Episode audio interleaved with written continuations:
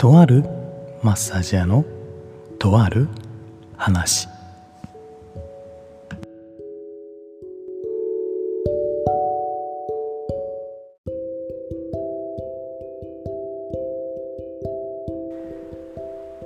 いらっしゃいませ。とわ花へようこそ。今回もお聴きくださりありがとうございます。そして前回の放送、前々回の放送と再生をしてくれた方々、ありがとうございました。どうか今回もリラックスしてお聴きください。えー、今回のお話は前回の前々回の続きになりますまだそちらをお聞きになってない方々はまず1の方からお聞きください。では早速お話ししていきたいと思います。マッサージでのベストな強さはどれぐらいですか？というご質問に対してえー、私の回答はあなた好みで大丈夫ですよ。とお答えしております。その理由の1と2をすでにお答えしておりますのでそちらが気になる方はそちらへお進みください。では最後の、えー、3つ目の、えー、お話をしていきたいと思います、えー、なぜあなた次第で良いのかという話なんですけども、え、マッサージはですねもう一時的な対処法に過ぎないからです、え、人の体はですね遺伝子構造により細胞を修復する作用を持っています。その際にどのように修復していくかというと今のあなたの習慣に戻ろうとします。例えばあなたが普段肩が凝りやすい習慣を持っていればたとえ3時間マッサージをしても約48時間以内には肩が凝りやすい体に戻っていこうとします。そうなるとマッサージは一時的な効果しかありません。なのでその効果を実感する際に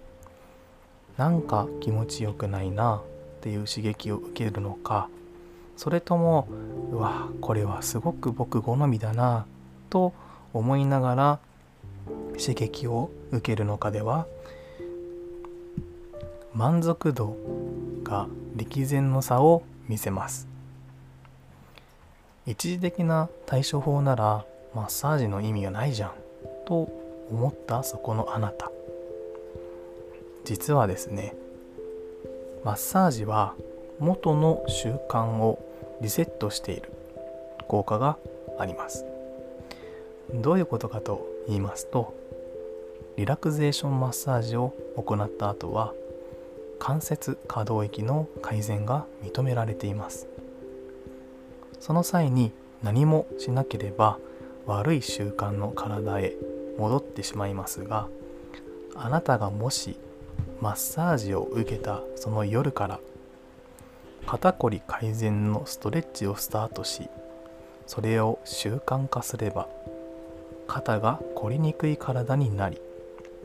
細胞修復の際も良い体の習慣へと戻っていくようになります。肩こりのみならず他の体へのトラブルも一度リラクゼーションでリセットしその後日々のライフスタイルの改善をしていけば疲れにくく疲労も取れやすい体へと変化していきます。そのきっかけを作るのがリラクゼーションマッサージだと私は思っています。はい。今日これで最後になります。えー、理由ですね。いろいろと今までお伝えをしてきましたけどもあなた次第で大丈夫ですよというお話でした、えー、そもそもですね、えマッサージというのは、え治療ではございません。どちらかというと、え対処、うん、そういうふうに、え捉えてくださるといいかなと思います。で今、えあなた好みで大丈夫ですよとお話をしてきたんですが最後にですねこれだけは、えーと、気をつけてほしいなと思うことを挙げておきます、えー、でも痛すぎる圧を我慢するのはねダメだよということをお伝えしておきます、えー、痛みになれると、えー、前述していましたが、え痛すぎる圧を我慢してしまうお客様がいます。えー、それは体に本当によくありません、えー、理由はですね、えー、その強すぎる圧に対して、え体が、え防御反応を示してですね、えに筋肉が硬くなってしまったり、え皮膚が硬くなってしまったりします。それはなぜかというと、え体もですね強すぎる圧に対してはその刺激に負けないようにもう本当にガチガチに固めていこうというふうな、えー、細胞の働きを見せてしまいます、えー、本当に一時的にその刺激があ強くてよかったなと思うかもしれませんけども体の方は質の悪い体にだんだんとなってしまいます。なので念頭に置いてほしいのは痛かったら痛いとセラピストにお伝えしてください。それさえ守ってくだされば、えー、トラブルは防げると思います。我慢せずに気持ちのいいマッサージを受けてくださると嬉しいなと思います。はいここまで最後まで聞いてくださった方々ありがとうございました、えー、マッサージについてのねお話まだまだたくさんありますけども、えー、今まで、え僕が1万本達成した中で一番いただいた質問をお答えしてきました、えこの、えー質問に対してはですねブログの方でお答えしていることもありますのでブログを合わせて読んでいただけるとなお分かりやすいかなと思います。それでは、えー、また次回お会いしたいと思います。今日のお相手はドア花の木田でした。ではまた。